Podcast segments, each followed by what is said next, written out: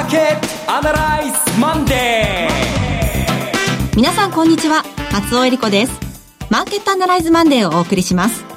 パーソナリティは金融ストラテジストの岡崎良介さん。岡崎良介です。今日もよろしくお願いします。ラジオ日経の鎌田伸一さん。鎌田です。おはようございます。よろしくお願いします。えそして本日初出演南祐希さんです。はい皆さんはじめまして南と申します。よろしくお願いします。この番組はテレビ放送局の BS1212 で毎週土曜昼の1時から放送中のマーケットアナライズプラスのラジオ版です。海外マーケット東京株式市場の最新情報はもちろんのことテレビ放送では聞けない話など意味寄り情報満載でお届けしてまいります。えー、南さんは初出演、はい、ラジオも初めてということなんですね。そうなんです。ラジオのスタジオ初めてでドキドキしてますがとても楽しみです。よろしくお願いします。もうあの番組の方では随分お世話になってますけれども、はい、なんか新鮮ですね。あのなんかずっとした緊張感があるんですけども、はい、あと15分ぐらいで崩れるんじゃないかなと思って期待してるんですけどね、はい、崩していきます。はい、はい、えー、それでは今日も番組を進めていきましょう、はい、この番組は株三六五の豊か商事の提供でお送りします今週のストラテジー。このコーナーでは今週の展望についてお話しいただきます。土曜日に神戸でセミナーがありましてね、はい、で、そこでの冒頭でもお話ししたんですけども、とにかく先週ってなんか本当に吸ったもんだの一週間で、えそれこそ、関税の話とか、それから、もうなんか記憶から消えそうなんですけど、文章があの、発表されたりとか、あれ先週ですよね。はい、そうです。ね、それから、えー、それから米朝首脳会談ご破産になりますっていう話になって、で、それから米朝首脳会談、ま、やっぱりやりますっていう話になって、えー、で、日大は記者会見何回やったかわかんないみたいな感じになってと。南北首脳会談もあったりとか。そうそうそう。えー、それでいろいろあるんですが、それちょっと一回忘れようかなっていうか、う。ん、多分マーケットは織り込めそうで織り込めないし、はい、うん、あの、価格にどう影響を与えるかっていうと、これは検査のしようがない、チェックのしようがないかなっていうのが、うん、ただまあ、あの、米朝首脳会談に対して一方的な期待っていうのはできないんだなっていう、ここがまあ一つ分かったことだということなんですが、はい、それよりも何よりも、えー、今日冒頭で私が、私がお話ししたいのは、原油価格の話から入りたいんですよ。原油、はい、原油価格が金曜日、ニューヨークのマーケットでいきなり、えー、72ドルから67まで5%ぐらいガブンと落ちたんです。で、落ちた理由というのは、えっ、ー、と、オペックの人があ、そろそろ減産をやめるかもしれない。うん、元のところまで、えー、供給量増やすかもしれない。今までは減産をもう1年以上続けてましたからね、量を絞ってたので価格が上がってたんだけど、そろそろやめるかもしれないといった途端に、えー、価格が下がりました。まあ、折しも、えー、オペック総会が次6月22日ですかね、えー、ウィーンでありまして、まあ、あと3週間ぐらいなんですかね、3週間ちょっと。あ、これはしばらくの間、オペック総会の話、マーケットの中心的な話題になるかな。と考えたわけです。なぜ中心的な話題になるかなっていうと、え原油価格の上昇、えここもとですね、え急ピッチになってきました。で、原油価格の上昇はやはりアメリカのインフレ懸念、世界のインフレ懸念を、えー、引き出しますから、金利には上昇圧力かかりますね。でも、オペックがこれ、減産をやめ、えー、減産をやめて増産型になるってなると、原油が下がる。原油が下がるとインフレ率が下がる。インフレ率が下がると金利が下がる。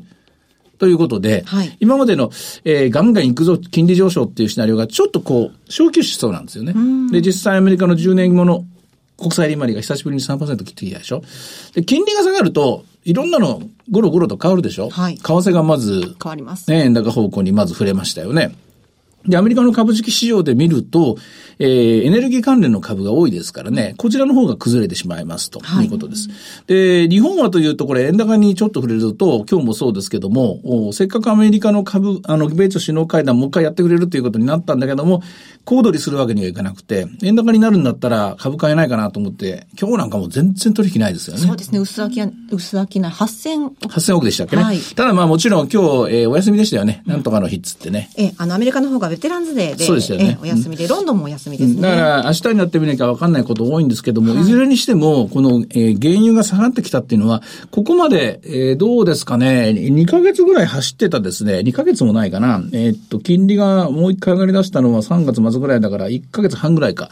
えー、そこからのストーリーというのがですね、ちょっと変わってきた感じなんですよ。うん、で、えー、答え、答えとか株に対してのメッセージはどうかっていうと、アメリカの株は、えー、これで金利が上がらないのはならば、えー、まあ、やや買われるみたいな感じなんでしょうね、今週。うん、そうすると、日本株もやや買われていいんだけども、日本株の方はというと、えー、じゃあ金利が上がらないんだったら、ドル高ないのか、ドル高ないんだからダメなのか、みたいな感じで、ちょっと自分の力で動けないんじゃないかなと思う。うん、いう感じです。ただ、その一方で、はい、為替は姿がはっきりしてきました。はい。どうはっきりしたかっていうと、まずドルが少し軟化しますね。ここにはみんな賛成だと思います。同時に、原油がこれ以上上がらないとなると、ここまでもボロボロに売られていたトルコとか、はい、ボロボロに売られていたアルゼンチンは、逆にこれで反発局面に入ります。うん、いや、もう売られ切った感じはありますけどね。なぜかというと、トルコもアルゼンチンも経常収支がド赤字国であなおかつ、自分の国では石油が掘れ、掘っても出てこないわけです。はい、ということは、原油がどんどんどんどん高くなっていくと、どんどん経常収支赤字が増えていく。だけど、原油が下がってくると、そんなひどくはならないということは、うん、久しぶりにですね、えー、どれぐらい戻るかわかりませんけども、リバウンドが期待できるような、うん、えー、トルコのリラなんかもですね、ずいぶん苦しんだところ、ところあったんですけどね、これはやりやすくなるなと。ここの、えー、恵みの雨が降ったというところ。うん、逆に、経常収支は赤字なんだけれども、原油が、えー、たくさん取れるから、取れるからということで、えー、売られなかったメキシコペソなんかはピンチです。はあなんだから、原油の値段が下がったんだろうと、じゃあメキシコのペソだって、お前だってお前、経常収支赤字国だろう、売りってやるわい、みたいな感じになるかもしれません。えー、今週はそういう意味では、この原油をめぐって、えー、まあもちろん金利というもう一つのミッションが入るんですけれども、はい、メカニズムが入るんですけれども、えー、為替がですね、動く一週間になるかなと、そんなふうに思いますね。あの、今週で見ますと、スケジュールでは、あの、失業率、アメリカの方でまた発表されますが、はい、こういった雇用統計などは、どうでしょう？今回3.9%までいったんですから、はい、賃金上昇率はもういつ3%まで上がってもおかしくないとみんな思ってるんですが、えー、予想に反して今のところまだ2.6%。この賃金上昇率が上がってくるかどうか。で、上がってこないぞとですね、言い張ってる人は、だってアメリカの人たちは今、やりたくもない仕事についてるんだとか、まだもう働く気をなくしてもうダメだわ、もうや働くのやめるよと、ギブアップした人たちがいっぱいいるから、賃金は上がってこないんだという見方をしてる人もいるんですが、まあ何せ失業率3.9というのはですね、私の記憶が確かならば、ここ何年、十何年見たことない数字なんでですね、普通なら、普通ならですね、え時給は上がってくる。アメリカの場合は週給ですけどね。で、この週給賃金がですね、時給、時給ベースでですね、3%ぐらいまで上がってくると、FRB はめでたしめでたし。うん、FRB は賃金が3%、そしてインフレ率が2%。そうしたら自分たちのフェデラルファンドレートは2%から3%のどこかで均衡点が見つけて見つかるだろうと。まあこういう考え方をしてますからね。えー、これ逆に下がってしまうと、あれあれ、えー、アメリカの金利を本当にあと今年2回、それから来年3回上げられるんですかってみんなが思い出しますね。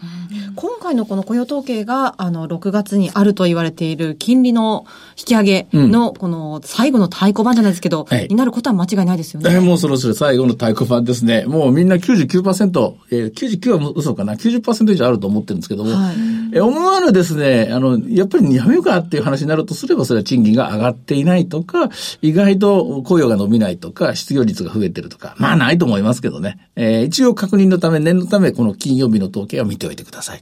うん、中長期的な考えでいくと、この、もし利上げをした場合、債券市場はどうでしょう？債券市場はもう一回上がり始まる、始めると思います。原油のマーケットが債券市場に与えるインパクトは実は思いのほか少なくて、はい。あの、え、ピッチですね、上がるスピードのですね、えー、あの、上げ下げと言いますかね、えー、原油が上がってきたんで、スピードアップをした、えー、はい、金利上昇のスピード、ピッチが上がってきたということは過去にも確認されてるんですけども、えー、原油価格がそれこそ1割2割ぐらい上がっても、せいぜい1ベース2ベースなんですよ。で、原油価格はそうじゃなくて、そもそも100%、つまり倍になったり、3倍になったり、4倍になったりすると、初めて金利に影響が出てきます。今回の場合、もうすでに倍になったところ、26が52、52から始まって52が3倍の78までいくかどうかっていうですね、そこの局面だったもんですからね、78、80っていうこのゾーンを超えてこないと、金利にはあんまり強い影響はないです。ただ、ただただ、えー、あの、オペックス、オペック総会を、えー、っと、控えて、もう原油価格は頭打ちなのかとなると、金利もこの間の、えー、っと、10年で3.15、30年で3.25でしたっけね。あの辺がいっぱいいっぱいなのかなっていうムードは広がりますね。そうするとドル円もこの間の111円台がいっぱいいっぱいだったのかなと思う人が出てくる。そうなると日本株も、この間の2万3000円がいっぱいだったかな、なんてことを考える人も出てくる。こんなまあ、あの、えー、風が吹けば桶屋が儲かるメカニズムですね、今は。先週の放送を振り返ってみますと、水曜日が分岐点だというふうに岡崎さんおっしゃってて、はいはい、まさにその通りになったなと思うわけなんですけれども、うん、今週はいかがでしょう？水曜日はね、あれなんで水曜日が分岐点かっていうと、それは、あの、米朝首脳会談のことを予想したわけではないんですよ。はい、そうではなくって、あそこで見てたのは、あの、アメリカの住宅の統計を実は、えー、深く観察していましてね、今ね。で、水曜日に発表された新築住宅販売の数、あまり良くなかったんですよ。で、少なからずみんなイケイケのムードってあそこで終わってるはずなんですよね。で、えー、あのあたりから、あ、これで、え金利のピークアウト、ドルのピークアウト、で、株式市場は逆に言うと、落ち着きを取り戻す、ボラティリティ低下するっていうイメージを見てたもんですから、ですから、水曜日あたりが日本株については、えー、ドル高円安期待のピークが、その期待がこう、スーッと引いていくのが水曜日かなと思って予想したんです。今週に関しては言うと、あの、それはもう一回引いたんで、はい、大きく円高にならない限りは崩れなくて、で、そういう意味では、私は今週、買いですか売りですかって言うと、まあ、下がったとこ今週1週間で言うと買っといていいだろうなっていう気がしますね。うんうん、鎌田さんいかがですか？はい。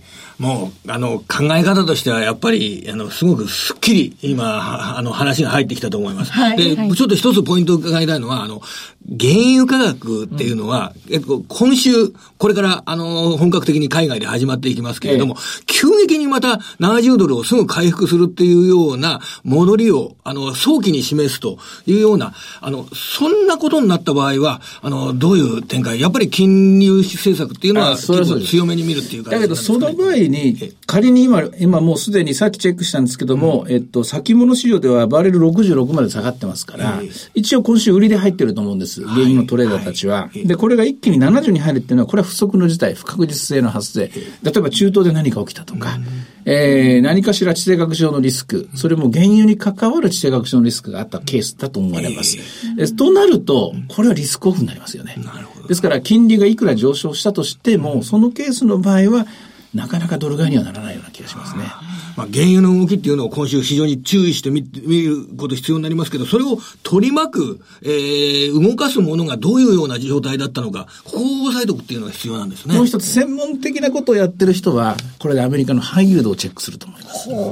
ハイルドは、あの、シェールを作っている会社がたくさん発行してますから、これで原油が下がるとハイルドが下がる、ハイルドが下がるとアメリカの中古型株が売られる、シェール関連が売られるっていうメカニズムが働きます。ですから株式市場の専門家は、このハイルドのスプレッドですね、ここをおそらく1週間注目することになると思いますね。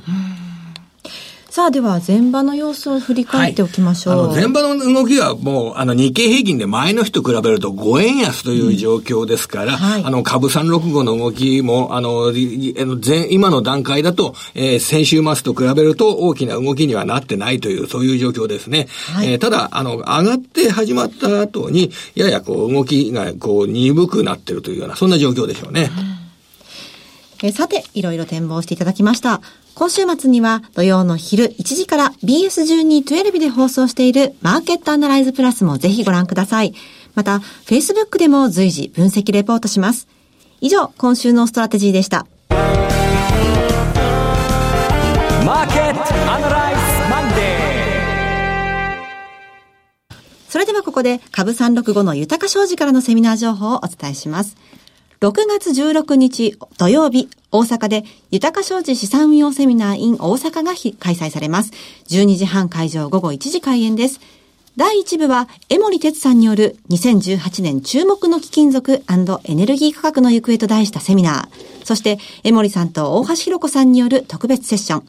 日経平均で資産運用、クリック株365の活用術とはが開催されます。第2部では、岡崎さんの株式セミナーがございます。会場は、大阪メトロ堺筋線中央線の堺筋本町駅が最寄りの TKP 堺筋本町カンファレンスセンターホール 3A です。えー、江森さん、大橋さん、それから岡崎さんのご出演のセミナーなんですが、大阪の後は広島、横浜でも開催されます。豊か商事資産運用セミナー in 広島、7月7日土曜日、12時半会場午後1時開演です。会場は広島駅が最寄りのベルビオフィス広島6階、TKP ガーデンシティプレミアム広島駅前カンファレンスルーム 6C です。えそして横浜です。豊か商事資産運用セミナー in 横浜。7月14日土曜日12時半会場、午後1時開演です。会場は、港未来駅が最寄りの MM パークビル5階、TKP ガーデンシティプレミアム港未来ホール A です。大阪、広島、横浜ともご応募は次の電話番号にお願いいたします。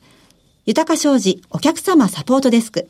フリーコール0120-365-281 0120-365-281です。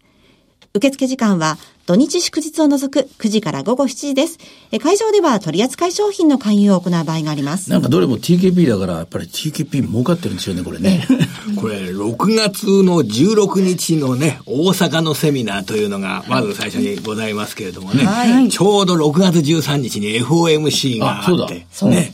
そこで、あの、ひょっとしたら6月12日にまだ、あの、今わかんないですけど、あの、北朝鮮とアメリカの会談がある、まだ可能性として残ってるというような、そういうような時期で、非常にこの大阪の6月16日土曜日っていうのは、僕も気にしたいんですけどね。本当ですね。なんかそんなハードル上げないでください。全然関係ない話ばっかりしたりして。ご応募お待ちしております。続きまして、毎週土曜日午後1時から放映中の BS1212 マーケットアナライズプラスからのセミナー情報です。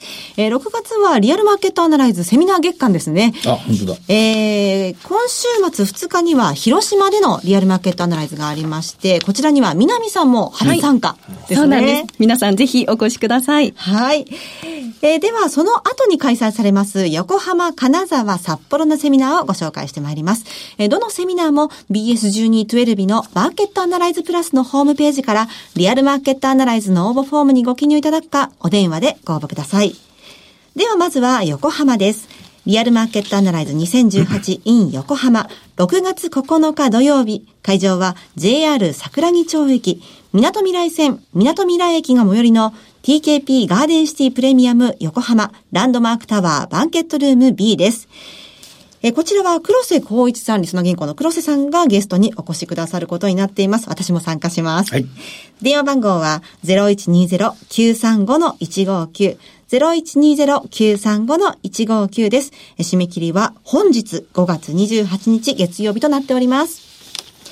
横浜の次は金沢での開催です。リアルマーケットアナライズ 2018in 金沢。6月23日土曜日。会場は高林坊から最寄りの北国新聞交流ホールです。電話番号は0120-953-255。0120-953-255。締め切りは6月11日月曜日です。え金沢の次は札幌です。リアルマーケットアナライズ 2018in 札幌。6月30日土曜日。会場は札幌駅が最寄りのアキュ A です。電話番号は0120-935-190。0120-935-190です。締め切りは6月18日月曜日です。お待ちしております。最後はテレビ番組のお知らせです。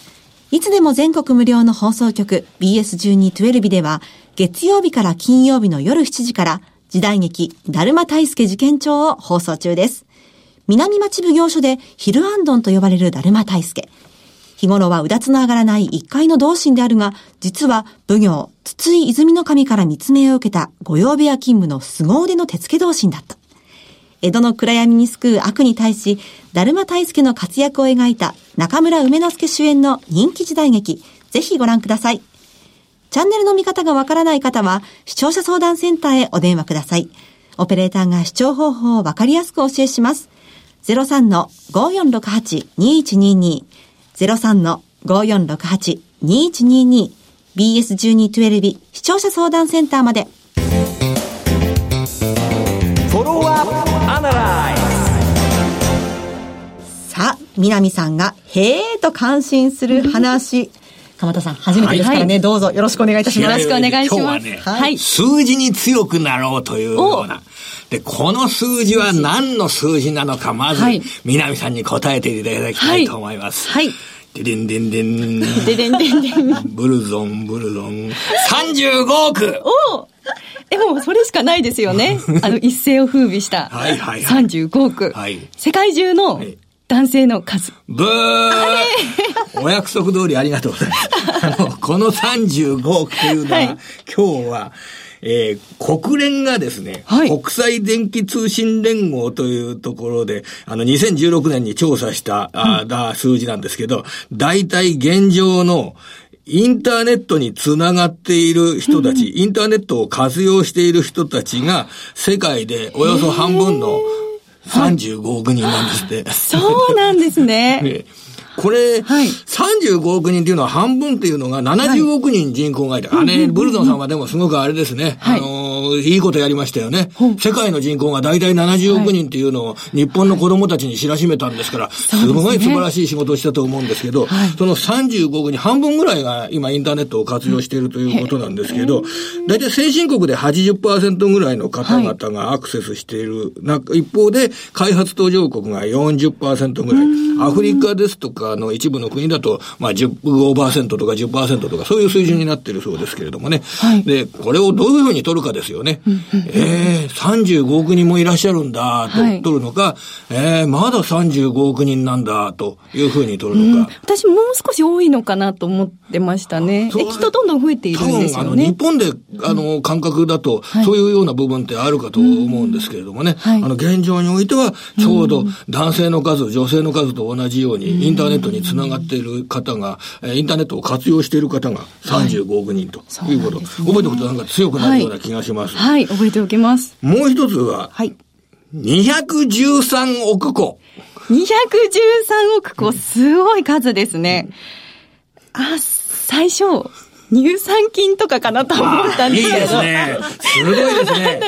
こんなこと言われたってでもわかるわけないですよね。ね213億個っていうのは、はい、あの、ソフトバンクが2016年にアームという半導体の会社を買収したっていうことが非常に、あの、ね、あの、はい、話題になったんですけれど、はい、そのアームって会社はスマホに搭載される半導体チップを設計する会社なんですが、そのアームが設計したチップが、えー、前期段階で、えー、1年間213億個供給したそうです。大体世界のスマホの中の、えー、9割以上のシェアを取っているということで知られるアームなんですけど、はい、これがまあ2000億円の売上高の会社を3兆3000億円で買収したっていうふうに、えー、なことで知られる会社なんですが、はい、この213億個が、えー、将来的には、あ機械につながるような半導体チップがどんどん増えるんじゃないかというのが、あの、孫正義社長の、あの、考え方ということでしょう。ね。それ213億個も覚えておいてください。はい、わ、かりました。